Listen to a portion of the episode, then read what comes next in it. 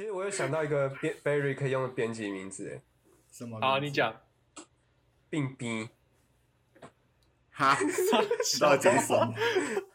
你认真的吗？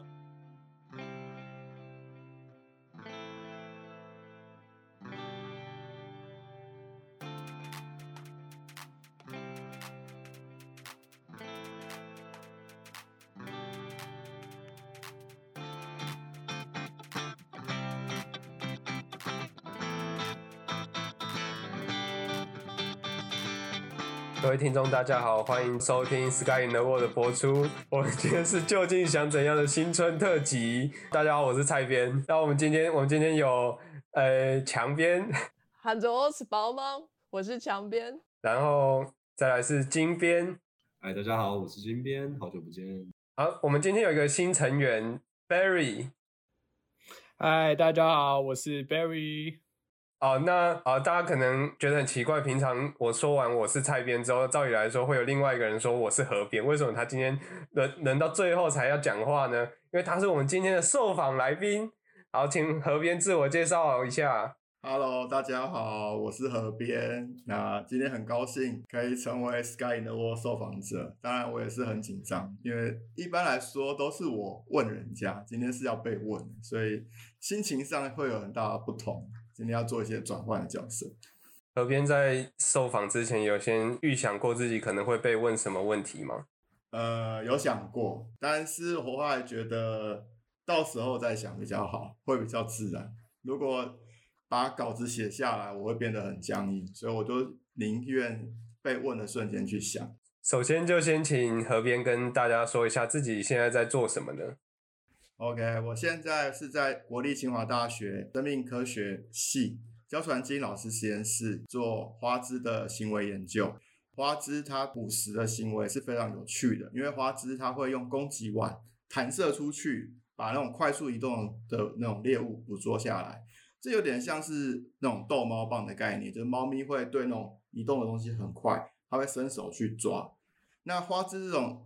快速的捕捉行为呢，我们是想要看说它的预测能力到哪里，可以预测到多远，以及它可以预测多复杂的移动。以前做花枝这种研究都很简单，就是放一只虾子下去，他们发现说，哎，花枝抓东西会有三个步骤：第一个，它会眼睛看到东西，注意到；第二个，它会就定位，准备瞄准它；第三个，它会弹出那个手，那个时候身体颜色会变得很深，然后很激动。然后那个瞬间很快，大概只有半秒不到就结束了。所以，我们想要知道它瞄准到发射这个时间，这个行为上，我们可以看看它可以预测到什么程度。这是我目前主要的研究。花枝的寿命很短，对不对？它大概只能活一岁多，一年多。对啊，它一年多就就没办法，就寿命就结束了。它大概在每年这个时候就是交配，然后它就死掉了。嗯。那花枝的这个捕食能力跟它的年龄有没有关系？从小一直练，一直练，就是到了老了会不会比较厉害？还是老了会衰退下来？嗯，它其实是有爬上去。一开始它身体比较小，它的触腕也比较小，吸盘也比较小，所以它只能粘一些比较小的动物。然后渐渐长大之后，它可以抓一些比较大的，像螃蟹啊，或者是虾子，大只的虾子。然后，但是他到老的时候，有的时候他会有一些受伤，或者是眼睛有白内障的情况，他看不清楚猎物了，所以他变成也抓不太到，变成也吃不太到东西。我们自己吃智力的花枝，到后期有时候会发现他眼睛看不太到，他没有办法自己去捕食。哦，好可怜哦，花枝又没有人帮他开刀哎。对，我们没办法帮他开刀，他的眼睛会变成浑浊白白的，然后。确实就发现他对于移动的东西已经就不会再注意了。那这种情况下，我们会直接拿捏子把一只虾子放在他的手边，他有时候就会自己自动的把它抓起来吃。他那个手上的运动有些好像是半自动状态，就是他会他的吸盘会自己先吸着，然后他会再决定要不要吃，他也可以再丢掉或者是再拿进来吃。哦，所以他眼睛看不到，可是吸盘可以吸住，但是他知道那是什么吗？对他。对，算是它有味觉，它可以拿进来看闻一闻。那如果你拿的是死掉的虾子，臭臭的，它也是会丢掉。哦，就是一搞 pen。呃，他不喜欢，不好吃。对，对花枝有什么特别喜欢吃的食物吗？嗯，呃，其实每一只花枝喜欢的食物可能是不一样的，但我目前观察到，它们大部分都很喜欢吃虾子，而且是海水的虾啊。因为我们养在实验室里面，所以我们有时候会用溪虾喂食。但是如果有海水虾，它吃过的话，那它会更喜欢海水虾，然后溪虾就会变得比较不喜欢。海水虾咸咸的啊，比较好吃，我也觉得。我觉得应该还有一些养分是海水虾有。淡水虾没有，所以我们在实验室养花枝，它的体型都很难长到跟野生的一样大。我们大概只能养到手掌大这样子差不多，但是野生的可以长到三四十公分以上都有。你在市场的时候可以看到非常大的那个巨大的形体，因为它在野外可以吃很多种种类的食物，而且只要它抓得到都可以吃。那花枝，你做这个研究要干嘛？出于好奇吗？还是有什么应用可言？对，这是我们每次写科技部计划或国科会计划的时候，都会想这东西有什么用？为什么要做这个？其实一个物体的预测系统，在很多的研究上都有展现。我最早注意到这个问题的时候，是在物理的系统上。你有一个机器人，如果要预测未来的一件事情，那它就必须一起去侦测未来的点。所以，我们目前的这些方式都是根据我们需要一些神经科学的研究去指出，哎，其实大部分的动物都有一种能力，叫做外插法的能力。它可以根据过去的两个点去算推算出未来的点可能在哪里。那目前之前有在那种萨拉曼达身上有看过，有有人用科学的方法去量化，它确实是会去追踪物体的移动，然后它未来的地方瞄准。然后我们最早是从这个研究去发想。那一般来说，我们都是做。所谓的脊椎动物，比如说萨拉曼达这种呃蜥蜴啊、老鼠啊，那我们想要好奇说，像花枝这种头足类，它们是一个无脊椎动物，它们的神经系统跟人类很不一样，它们是一个分散式的系统。那在这分散式系统里面，他们是如何去统整这些资讯，然后去做这个那个投射，然后去了解这个预测的能力？那如果我们连这个系统都可以理解的话，我们在设计机器人或者在设计一些系统的时候，我们会有多一些逻辑去去运用。嗯嗯嗯。那他们有比较快吗？有比脊椎动物反应更快，或是更准确吗？比脊椎动物更快、更准确。我觉得他们在捕食这件事情是很厉害的。目前我自己的研究做到就是发现，花枝它除了会弹射攻击完之外，它还有另外一种方式，是它整只跳上去吃。那这是因为我们我自己设计的一个系统，我会把虾子呢勾在一个铁丝上，然后这个铁丝用一个马达去控制，然后我可以叫这个马达去依照我的方式去移动。一般来说，野生的虾子就只会直线移动，然后遇到危险会往后跳，对不对？就是前进往后跳。可是我这个虾子可以随机移动，他会不知道清清楚这虾子要去哪里，然后他要去想办法抓到这只虾子。那他有时候也是很用力去瞄准，然后发射，结果他没有打到。接下来常常会看到他会跳上去，把它整个吃下来。所以他也会换方法，也会看到感觉他好像有一点类似生气的情绪。我不敢确定，但我觉得他会生气。有的时候他打几次，他不高兴了，然后就不打了。甚至会吐沫，不高兴，看到那个装置就吐沫。我我之前还在教老师实验室的时候，有时候去看河边做实验，就觉得那个花枝好辛苦哦。他想要抓那个虾子，然后他的他的虾子就会跑跑不见，然后打也打不到。如果是我是花枝，我也会生气，很伤自尊心哎。但我们一开始是给他最简单的题目，因为我很怕他都完全不想做，但是渐渐的会越来越难。然后就有一些花枝就摆烂啊，就是进去说我不要做事，我不要。哎，这个实验也可以筛选出花枝之间的个体差异。然后我自己听过，我们学长也是有在做那个，例如说对一些观赏鱼做那个打光下去，然后去看他们游游动跟运动的能力啊。因为因为它是透过光去改变一些生物行为，然后去看他们的学习能力。河边做的类型也是像这样吗？嗯，它其实还是需要学习一下下，因为那个虾子的移动方式跟它平常看到的真的是不一样。平常虾子游一游会停下来，它就在那个停下来的时候就抓起来。但是这个虾子基本上不会停下来。然后我后来做的最后进阶版的是，虾子会躲起来，中间有一个类似石头的地方，虾子会跑进去，然后我会根据花枝的位置跑到它另外一个方向去，比如花枝在左边，虾子就跑到右边。我用 AI 的方式去辨识花枝的位置，然后叫机器的手背去控制在它另外一边，所以它永远在跟它捉迷藏，然后还要在它在捉迷藏的瞬间去抓它这样子，然后还是有很聪明的花枝会抓到，然后就会觉得哇，这个花枝怎么这么聪明，它还是抓得到。会不会万中选一就选训练出一只超级天才的花枝？我其实有手上有做过的花枝，有好几只都是很聪明的。因为其实，在实验初期的时候，我用手拿一根夹子这样子逗它的时候，就已经在看哪些花枝比较愿意做这种实验。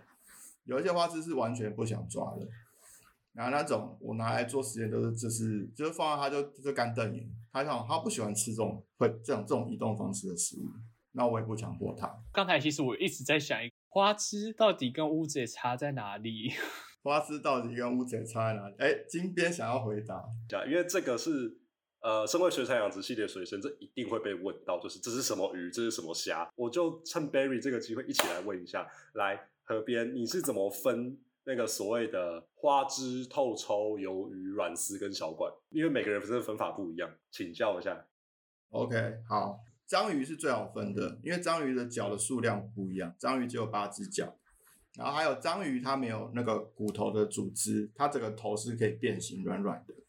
对，然后这个的话，如果看到就知道这个就是章章鱼会被先就是先被分出来。其他这几种呢，它都是十只脚，十只脚里面还有两只是公鸡腕，但是这十只脚的用法不太一样。花枝的话，如果是死掉的话，它会有个骨板的结构，它的那个身体里面有个白色的骨板。那个很明显，就是你有解剖一看就知道。那如果是活着的，看到花枝，花枝是底栖型的，它们喜欢在下面，它们比较不会在水中层，它们平常在下面，它们会伪装成环境的样子，然后除非被敌人发现才会跑出来。还有求偶的时候也会看得到，它们会变得很鲜明，然后因为他想要吸引异性的注意，这个时候才会看到他跑上来，不然他平常都在下沉。那除了花枝以外，其他几种。比较多是水中层，它会在水中间就是飘着的，它们比较不会栖息在底部。那像是诶透抽，刚刚讲到透抽，呃透抽好像又叫拟乌贼，是能西亚才是来自拟乌贼啊，软丝才是拟乌贼，对，软丝软丝是拟乌贼。我之前也有做过拟乌贼的研究，然后我是自己去抓的，它会在水表层跟水中层，它的身体蛮透明的，然后。它跟软丝有点像，就是身体，但是它没有那个骨板的结构。透抽我比较不会分，对我可能比较不会分是透抽。然后鱿鱼的话是它的背部有一个三角像圆形的那个鳍，然后我在市场看过，我也我也可以区分这一只。但是透抽我比较不会分。我记得鱿鱼应该是比较鳍是三角形的，然后透抽是比较像风筝型的。乌贼的鳍是连起来，有一个连起来，有一个没有连起来。乌贼没有连起来，然后软丝好像是连起来的，在尾部的地方是，就是最尾端的地方是连起来的。哦，我那这总归来说，因为河边的分法很从解剖学跟那个哦，解河边的分法从形态上跟解剖学讲的很专业，可是呃，可能对于 Barry 这种新手或是对水养殖的人来讲，我听的是真的有点一头雾水。那我自己的分法会从体型，就是我们先从我们先一字排开的话，乌贼跟花枝体型一定觉得相对应该比较大，所以呃，而且特别是乌贼的部分啊，应该说花等下花枝的部分，对不起，我同意用花枝，花枝就是整体圆胖，然后它的那个头就是两个鳍边会窄窄的，所以一旦出现这种类似的体型，都会先，而且它又比较大只，我都一定会判定成花枝。那剩下的对软枝小管透抽真的很难分，对。但不用紧张，就是透抽它的那个头会是蛮尖的啊，就是对。然后我刚讲到这里，我刚原本想出陷阱题，我刚刚想在里面混说，哎，透抽中卷跟小卷是不是同一个东西？他们是同一个东西，但我后来算了，我觉得可能会搞混。嗯，其实很我也被被蛮常被问的，然后因为我自己能分辨的，这是我常在做的，所以我就说我我在做的我很清楚，然后其他的话我尽可能去认，因为到菜市场去看到的时候，真的跟你在图片上看到的不太一样。嗯，但我们刚才还是没有回答 Barry 那个，其实乌花枝就是乌乌贼，花枝就是乌贼。然后在在那个亚洲这一区讲的大部分都是那虎斑乌贼。花枝就是有好像有有一本书，他特别去考证花枝这个字，花枝这个字只有在华人社会使用，然后特应该就是指虎斑乌贼，所以这虎斑乌贼的俗名。然后其他的乌贼呢，就有其他乌贼的名字，比如说欧洲常见乌贼啊，这样之类的名字。好，没有关系。我想对于这种上菜市场，直接看到海鲜摊就直接马上走开的我，我可能这辈子可能都还是分不太清楚。不过这还是一个很有趣的研究的主题。对，那我想要请问一下，如果如果你的家人问你说，怎么你的研究的，就是你是怎么去想说要选择这个生物来研究？对他为什么为什么你不要选其他的？对他们会会问这种问题吗？就是跟亲朋好友之类。我家人确实没问过，不过确实这个问题是被问过的，就是为什么要选无脊椎动物，甚至是头足类来做研究？那我之前在中研院的时候，我有做过的系统有老鼠跟斑马鱼，都是属于脊椎动物。然后我在做这个研究的过程中，就有接触到有人做章鱼的认知型，然后发现章鱼非常的聪明，它可以解谜，它可以开罐子，它可以观察别的章鱼做什么，它也去学。那个时候我就很好奇，这个系统跟我们这种中枢神经系统生物这么不一样，它为什么也可以发展出这么厉害的这种技能，或它智力可以这么高？然后我那时候就已经很好奇了。一直到我前呃这个工作的前一个工作是做斑马鱼的时候，我那时候就有在询问有没有在做这种系统，后来就问到，哎，张焦老师在做章鱼，不章花枝这个系统，所以我就想说，我跟焦老师来来他的实验室，然后了解这个动物要怎么样，然后之后可以自己做这相关的实验。那我还是有机会的话，很想要做章鱼，因为我觉得章鱼真的很有趣，对。对我刚才想到章鱼也是想说它有预测，就是什么以前不是有那个小时候还有那个什么世界大战嘛，就是那个有足球的时候它会预测，我还会坐在电视前面说，哎，我今天赌墨西哥赢啊。其实那个预测我也是在做啊，就是我现在做的是花枝预测物体的位置，但他没有预测谁会赢。对，也许他可以预测看看，因为我们实验室之前有有人做的研究是做花枝会不会算算数。他们发现花枝会算哦，它是有数感的。你把不同的数量的虾子给它，一只两只，它会选多的。然后如果三只四只，它会选四只。四只五只这种就是越来越多的时候，它可能会出现错误，但大部分还是会选比较多的。所以花枝会算东西，而且它不是马上看了就决定，它会等一下，所以再猜测它是有在计算，不然它不用不用看那么久，对不对？所所以超过，所以刚才说四跟五比较难算，因为他手快不够用，才用一半而已吧。那刚刚你刚刚说花枝举手，花枝确实平常也会举手，他会这样子，然后这样摆。然后如果他要去吃吃虾子的时候，我有看过他会这样旋转，他好像在迷惑那个虾子一样，然后就突然就攻击，咻咻咻咻，我就当这吃下去了，这样很好玩。那河边是从小就喜欢。就是就立定志向，想要做科学研究的吗？嗯，对我其实最早接触的还不是生命科学，是地球科学。我以前不知道，可能是因为百科全书第一本就是地球科学，每天都在看那个什么火山啊、星星啊这种东西。对哈，那会不会同一套？我是从图书馆借的。呃，和平继续。然后我就觉得，哎，以后如果可以做这种呃宇宙研究或者是地科研究，应该蛮棒的。然后后来就发现，哎，这个这个研究很需要物理学的背景，可是我物理学念的不太好。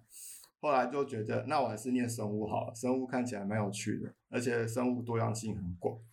所以我后来大学的时候是念植物病理，那时候是研究微生物，比如说真菌啊、线虫啊这一类的东西。然后我那时候主要是对于真菌特别有兴趣，因为真菌的多样性非常的惊人，它们的形态还有颜色非常漂亮。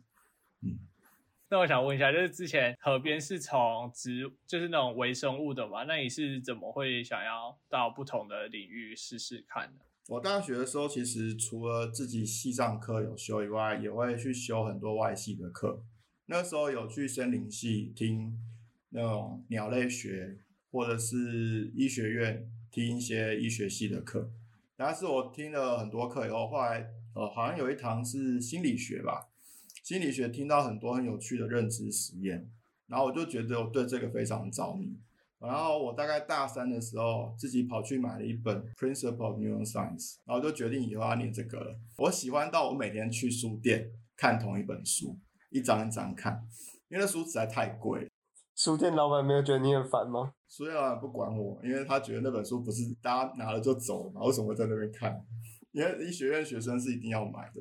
然后我们我是那种外系的，我想说这么贵，先确认好再看再买好了，就看看看看看。然后看到我记得看到眼睛的系统的时候，我说啊，这样看下去也不是办法，还是把它买了，就把它买回去。然后就决定要走这个领域，走神经科学。没有买回家看更用力，因为要考这相关研究所，根本没修过这些课。我等于是自己要 K 起来，没有人家是有上课，我就没上课。所以河边是习惯自己，就是除了在课堂上听讲解、看资料之外，你也是一个很会自主学习的人，这样。呃，我很喜欢自己学东西。我现在觉得现在学东西比以前更容易了。以前就是书，你要自己想办法变成你自己的知识。现在有很多节目，不管是 podcast 或者是影片，你可以在更短的时间内掌握一个诀窍。那我觉得现在要学神经科学，跟我那时候比方便很多，资源真的多非常多。所以我平常这种。好奇的习惯，我对于冷知识非常的喜欢，就听到冷知识就会忍不住去看一下到底在干嘛，然后原理是什么，为什么会这样。我对冷知识也超有兴趣的，而且我 我跟河边也是一样，以前就是小时候我不知道为什么哎，我我上次回家的时候有看到我书桌那边还放了一本叫什么《图解神经科学》，他说哦，怎么会怎么会有这种奇怪的书？而且那时候是我高一跟我那个补习班。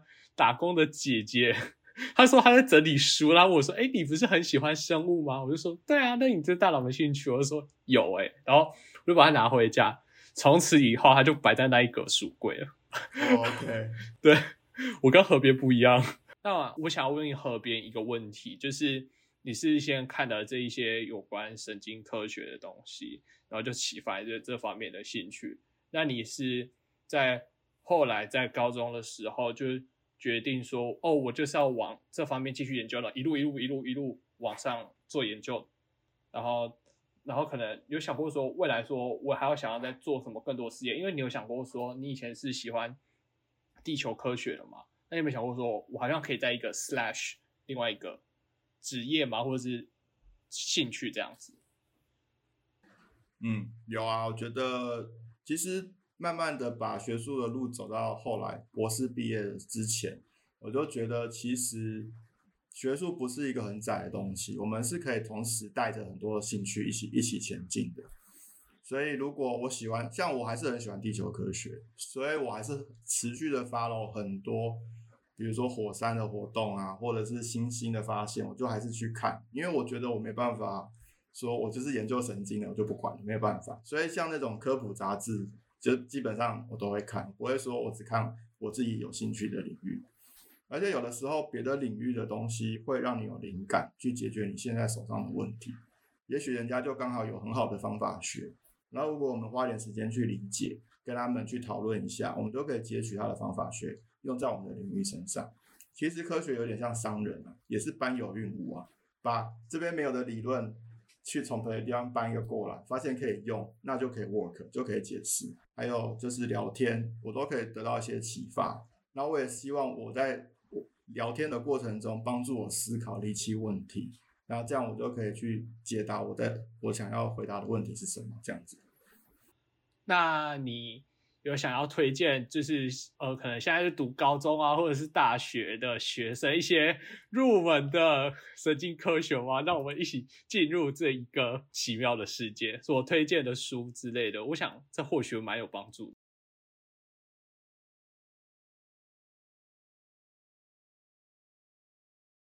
因为我自己一开始就直接拿到坎戴尔那一本，因为那本后来大家才说那本没有写的很深入，它很像百科全书，它很厚很厚的百科全书，仔细去对他仔细去看每一个章节都没有写的太 detail，但他有把你的兴趣激发。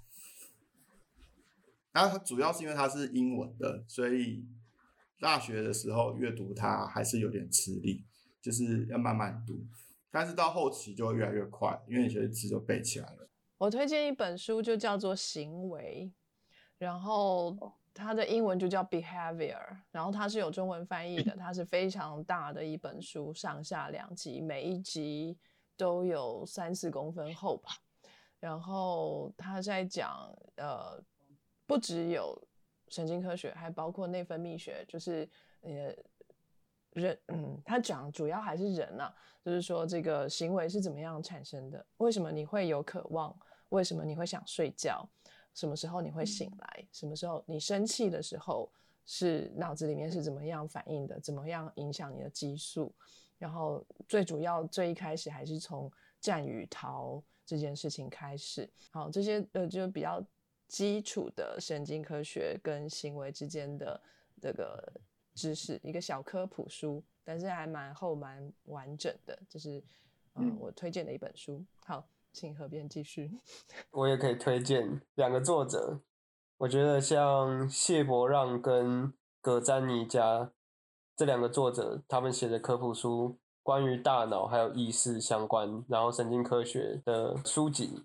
都蛮有趣的，就虽然它里面有很多的知识含量啊，但是他们去叙述那些故事，还有他们研那些研究成果背后的那些方法，都是他们都有用很有趣的方式去写，所以读起来也不会很吃力。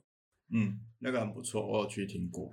然后突然想到两本可以推荐的书，一本叫做《这才是心理学》。因为我是从心理学开始接触神经科学，然后神经科学最早都是心理学家，有一群神经学家想要做科学，所以他们做了一些科学操弄实验，所以这一群科学家很重要，他们是神经科学家的开端。他们后来去设计很多好的实验，是知道要做对照组，怎么去做行为，他们才摆脱了那种，呃，我觉得是这样就是这样的这种心理学，就永远在吵架，没有办法比较。那那那本这才是心理学是有中文版的，我觉得很好看。然后他也会介绍一部分的神经科学。然后还有一本我也觉得很不错，就叫念力。那本是做那个脑机界面，是呃我记得是一个巴西的科学家，现在在美国，然后是杜克大学吧？对，他是做脑机界面。这本书也很好看，也非常精彩。所以我觉得可以从这种书去入门，得到兴趣之后。再去接触专业的书，你会知道你为什么要念这个。真的感觉我们一开始真的就是需要一些比较 inspiring 的书，不然直接一开始就直接接触那些，真的是超痛苦的。河边河边之前有传念力的电子书给我，但我还没打开。我自己很喜欢那本，所以我后来还去找电子书。啊，我我我赶快把它打开来看一下。原来这是神经科学跟大脑的潜力嘛？人说大脑都是有无限潜力的，这样。对啊，因为大脑可以改变，所以还有蛮多可以还有探索的地方还不知道。呃，我们都知道河边有一个弟弟，有一个弟弟，对不对？呃，对我有个弟弟。你的弟弟是从事艺术专业的，那就是蛮有趣的。你比较有兴趣的是理工科的部分，然后弟弟是这个比较艺术人文的部分，那。你会跟你弟吵架吗？还是你们两个合作无间？人文社会跟科学是可以融合在一起的吗？我觉得可以耶。其实我觉得做科学并不是只是技术的东西，技科学最终是被我们所用，所以我们还是必须要知道这个社会在做什么。所以为什么做人文的人要来做我们科学也很辛苦，因为他完全没有这些概念，他不知道看到一个问题的时候要怎么去剖析这个问题，要如何去找到方法去解决其中的小问题。我们跟他们一样的状况，就是我们看到他的文本的时候，我们不知道这个文本它有没有每个字的定义是什么，我们不知道，我们就以我们原来以为的定义去看，所以那句话当然看不懂。但是我第一次念电影啊，那我个人很喜欢看电影，所以我觉得我们还可以互通蛮多想法。特别喜欢看哪个类型的电影？呃，现在嘛，我现在是觉得只要拍得好就好了，没有一定要什么类型。我以前一开始看电影的时候是来者不拒的，什么都看。我是去出租店，然后从第一片开始往后走，没有在 care 那部那是不是卖座不卖座。然后一开始也不知道怎么分辨好片烂片，也没有这种能力，就是就都看。图书馆也是，就是什么都看，因为想要看看别人在干嘛，别人的生活方式。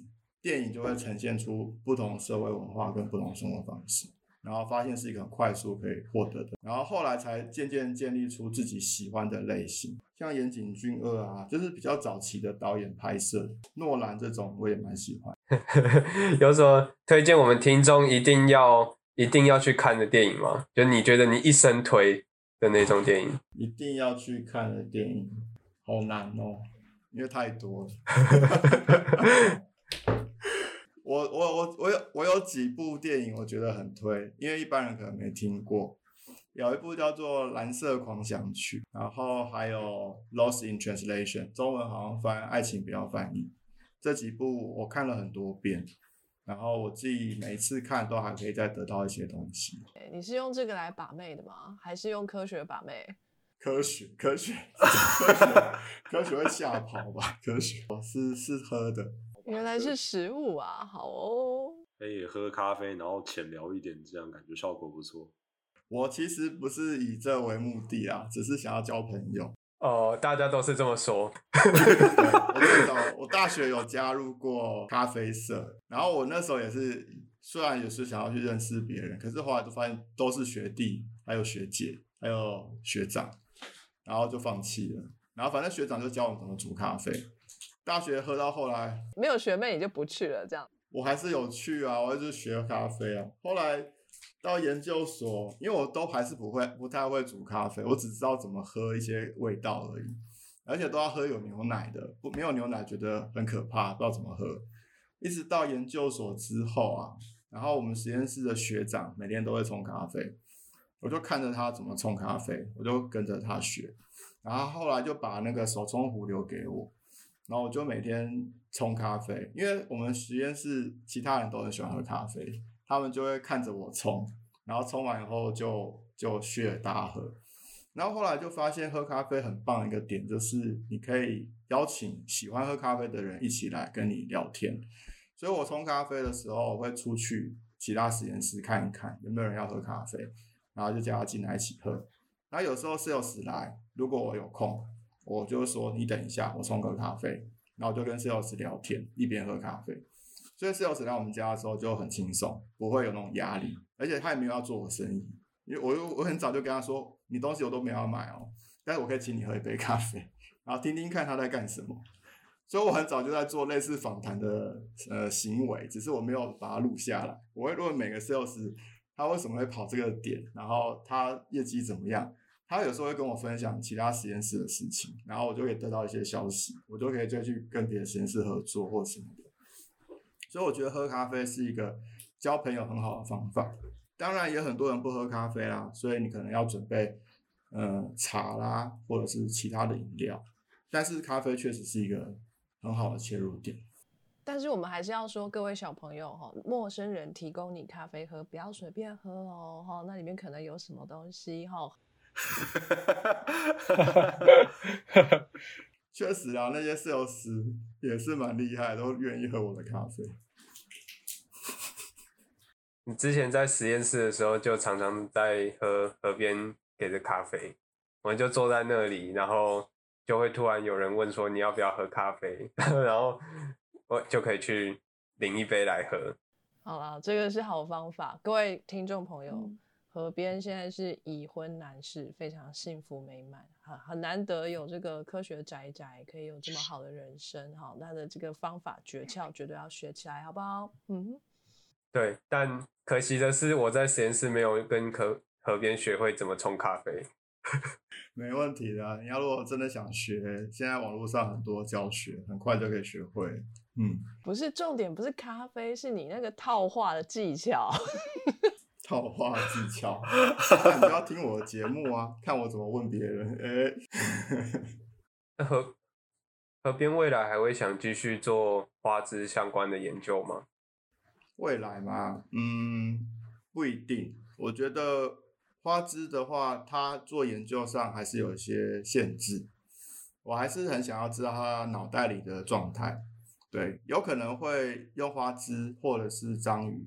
或者是这一类的动物，然后可能会在想要做一些比较侵入式的研究，因为目前的研究都是行为上直接录影，然后观测这样子的问题，就是我不太清楚他脑袋到底发生什么事情，我没有办法很确切的找到原因，或者是找找到他的理由。那水生动物的话，要做电击什么的，会要顾虑的事情比较多，然后麻麻醉啊什么的都。不是那么简单，所以现在才会用用什么光通道的方式，变成是照光，然后再引发电反应，这种可能会比较可行。我有听说有些人正在做，就是把他的脑袋里面的某些神经加入这个光的通道，那这样子的话就可以用照光的方式去刺激，而不是用电，因为电的话就是太广泛，你没办法选择电谁。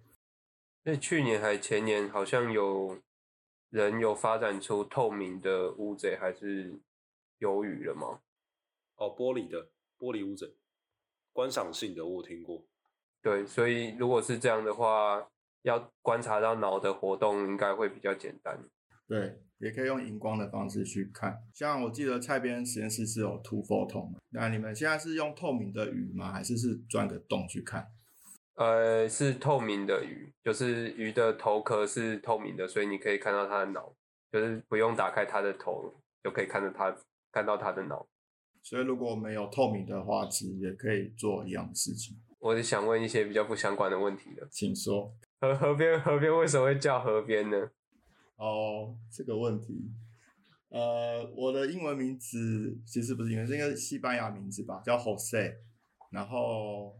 他如果是念中文的话，就是河西，所以后来那个墙边问我说，呃，要取一个名字的时候，我后来想说河边或西边，他想想还是河边好了，河比较大嘛，西比较小，所以河比较比较好听。但实际上为什么会叫荷西，是因为我记得我以前英文名字其实是叫杰克，那是英文老师帮我取的，Jack，对。所以菜奇亚的那种，对，就很菜奇亚那样。但是我也没有不喜欢，但是觉得好像不像我，我这个个性应该没有。因为你不神奇，所以你不能叫杰克了。觉得杰克是那种很阳刚的、很有男子气概的男生，就是很 man 很 man。然后有一次看那个广告，有两个小朋友在点那些球星出来，然后一个一个点，什么梅西什么都是名将，通通点完。然后后来才知道那个主角就叫 Jose，就是叫荷西。然后我就觉得，哎，这个人的个性跟我要想要的样子很像，就是想要跟很多人交朋友，然后可以玩得很开心。那广告最后就是荷西的妈妈探出头来说：“荷西吃饭回家。”然后荷西就把球拿走，然后全部都没得踢，然后就一哄而散。然后我就觉得，哎，这个名字是我喜欢的那个名字，而且也是我喜欢的那个人的特质，我就决定这个名字。后来我的 paper 上面都有 Jose 这个字，然后后面再加我的中文名字，因为这样子的组合会很好搜寻到我的 paper。因为如果是我本来的中文名字吴俊贤的话，他会找到很多不同领域的人，而且光中文就有很多蔡奇亚苗。不同领域的吴俊贤。对，然后英文名字都是 Jack Wu 的话，也是蔡奇亚苗，也是一大堆一样的。后来找到这个方式就可以比较辨别度，所以大家可以。呃，想一个名字的时候，可以想一个比较特别的组合，这样就不会一直跟人家一样这样子。嗯，就是吴俊贤的多重宇宙。呃，我刚也想讲这个。哦，终于让我把这个冷笑话插进来了，成功了。Whole Universe，Whole。但是 Jose Jose 是英文的发音吗？好像不是。不是英文的话是 Joseph，对我第一次看到这个名字的时候，在想说我要怎么念，就是吗？就是 就是想怎样？没错，这就是我的梗啊！你大家发现了吗？就是就是我的英文念法。哇，套路藏得很深哦，河边。你们刚才前面在想说什么人文社会领域，然后跟自然科学领域，然后沟通上好像有点障碍。其实我以前会觉得有点障碍，但是我现在后来越来越懂。我现在看的片的那个是都还蛮艺术人文的。其实不是这，我以我还永远记得我在彰化读书的时候，六年级我们的代课老师给我们看一部片，叫做《深夜加油站遇见苏格拉底》。然后就是一一整超哲学，从整小学六年级就这个开始很哲学，然后后面之后，因为我开始有接触一些比较时尚类的东西，所以就会开始去理解各个就是可能服装设计师背后他童年所受到的一些刺激啊，然后还有他个人经历啊，然后所以就是对，然后后来就想说，哎，原来大家是会觉得很难懂的哦，就觉得其实还蛮有趣的。那个电影的话，可以再补充一些，就是我看有很多奇妙的电影是去影展看的。然后我之前呃金马影展吧，我都会去买那种套票。然后我那时候也是都画一些我根本看不懂。我常常看到有人看到一半生气走掉，就是很生气，不知道在演什么，他无法理解，他气死了，看不懂，对，他就直接走掉。我有看过。然后也有就是看到都哭到不行，然后全场每个人都哭爆，这样什么电影都有，好像去好像去踩雷，有时候好，有时候很不好。然后你看不看得懂，你也不知道，但是你一直看，你就会发现哦，原来这个导演可能只是手法不好，可是主题很棒。那有的时候会知道，啊，这主题很无聊，可是手法很强，所以你你就觉得很精彩，你就会慢慢去分出，哎，他有方法学，跟他想要讲的故事，很像在做 paper。电影跟 paper 其实很像，只是一个直线，paper 也是嘛，文字也是直线，大家可以在这里面安插各种有趣的东西，所以我觉得看久了就会去理解。像我一开始看蔡明亮的电影也是睡着，然后后来导演做了一件事情，就是他就是请大家来看电影，还准备床，所以如果要睡觉就顺便睡没有问题，很幽默。但我觉得哎这也不错，就是。睡着有什么关系？再起来再继续看就好了。那有些电影三四个小时我也看过，因为我大学修过一门课叫做电影与政治，是三个小时的课，然后前面两小时都在看电影，最后一小时才会讨论这堂课在干嘛。真的也有看不懂的电影，然后老师也是会告诉我们可以怎么去想象这部电影在干什么。所以有人引导你一下，然后再加上你自己想要去接触的话，就很有趣。哦，我也是在认识河边之后才开始看一些不是那么大众化的电影，像去年也有去台北电影节，然后还有最近很常去光点华山，也就是像河边刚才讲的一样，看久了就大概会越来越懂，呃，文艺片啊，或者是没什么对话，只有画面在变化的电影到底在表达什么，然后你会有感觉，有时候那个感觉是讲不出来，但是你会感觉到表导演想要表达的。剧情跟他的故事线到底是什么？有的时候我会跟我弟讨论这个，就是他会跟我说他对于某一部片的看法，他会把它切成故事性、技术面跟整体感这样子。那我的话，我会也会跟他讲我的看法，对。所以我们常常在讨论电影，还有讨论拍摄的东西这样。好，那我们刚才前面讲到河边的。这个河边这个名字是怎么来的嘛？所以我们再来下一个问题是：河边为什么会加入 Sky in the World 呢？OK，这个很有趣哦。其实，在加入之前，我记得有一天蔡编跑来跟我说，他现在要跟 Sky in the World 合作，然后他的文章可以在那边播出。然后我那时候想说这是什么东西，没听过哎，然后赶快去看。就发现哎，原来是个 podcast，然后还有他的脸书页，然后现在他就跟他就联合，然后我就开始去听 Sky in the World，然后我一定会听的就是博士闲聊，因为博士闲聊实在太好笑了，就是充满了各种实验室八卦，我几乎每一集都会听两遍以上，因为觉得很好笑。然后就当成呃，反正通车的时候或做实验的时候，稍微听一下，然后就跟他说，哎，还蛮有趣的、啊，可以好好跟他合作。然后过没多久，我那时候也有跟蔡编说，我们也可以自己来玩 podcast，只是时间上可能不是很多，我们可能要想清楚要要录什么。过没多久，蔡编又跟我问我说，哎，被邀请做一个节目，然后是要访问研究生。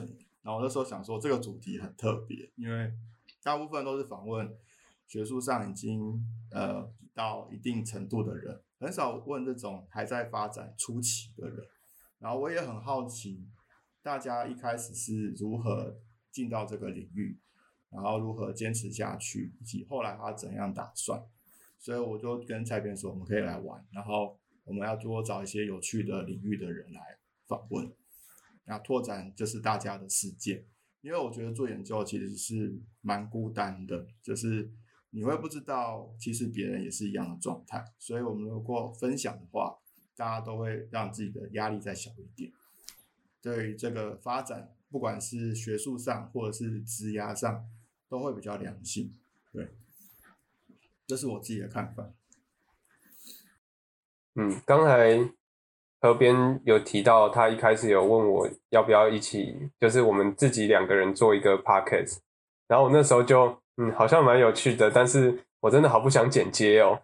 然后后面后面墙墙边就跟我说，哎，你要就是我之前我们好像有讨论过什么，然后就有提到可以访问研究生，然后墙边就说，哎，他可以帮忙找剪辑师。我说，哎，这么好的机会。那好像可以做哦，我不用自己剪，太好了。我觉得大家听一听也会知道，蔡边我呢不是那么的会开话题，然后不太会聊天，聊很久。啊，我因为我常常在实验室跟河边聊天，发现就算是我这么不会延续话题的人，他也是可以一直讲、一直讲、一直讲。我就跟墙边提议，可以找一个一起搭档的主持人，然后就就推荐河边进来 Sky 的我。嗯感谢蔡边的推荐。其实还蛮爱讲话的啦，就是平常有机会就会找人家讲话，会跑去问学弟妹说你在干嘛，可不可以解释一下你在干嘛，然后就可以可以开始讲话。非常感谢河边的加入哈，那个也为我们分担了不少的工作哈。共同经营这样嘿，非常感谢河边的加入，然后为我们那个 Sky in the World 增添一点色彩哈。更尤其是这个河边是焦传金老师的大弟子，然后实验室的这个左右手，哇，这真是为我们增光不少。那呃，感谢感谢为我们的频道做的很多的付出，哎，加入到现在应该也有一年多了吧？呃，希望你都还呃感觉到 快乐。嗯，很棒，觉得很棒。大家感情都培养了起来，相信以后可以聊更多的事情。好，那今天我们是究竟想怎样的单元就到这边，先跟大家说声再见。那之后呢，我们还会继续呃陆续的访问我们其他的编辑跟更多的受访者，那就让我们一起来期待吧。跟大家说声拜拜，再见，拜拜，拜拜，谢谢大家，拜拜。非常感谢各位听众的收听和支持，特别要感谢各位想杯咖啡的朋友，在 First Story 上的 Jean、CCK、明浅以及匿名赞助者。Patron 上的一圈屋 Newton、Catherine、一帆王、依林胡、青莲雾、Elliot Ferret、Alan Joe、Ernest、Nikki Huang 以及 Howard Su。Sky in the World 在各大 Podcast 平台都能收听得到，Anchor、SoundOn、Spotify、Apple Podcasts、KKBox 都能搜寻到 Sky in the World 的节目。另外，Sky in the World 也会在脸书页面及 Instagram 上分享科学家的八卦、科学新知。还有编辑们的日常给大家，有任何问题及意见，都可以在各大平台上留言，让我们知道，我们将竭尽全力为您寻找答案。欢迎追踪分享 Sky in the World，让更多人知道有趣的科学哦。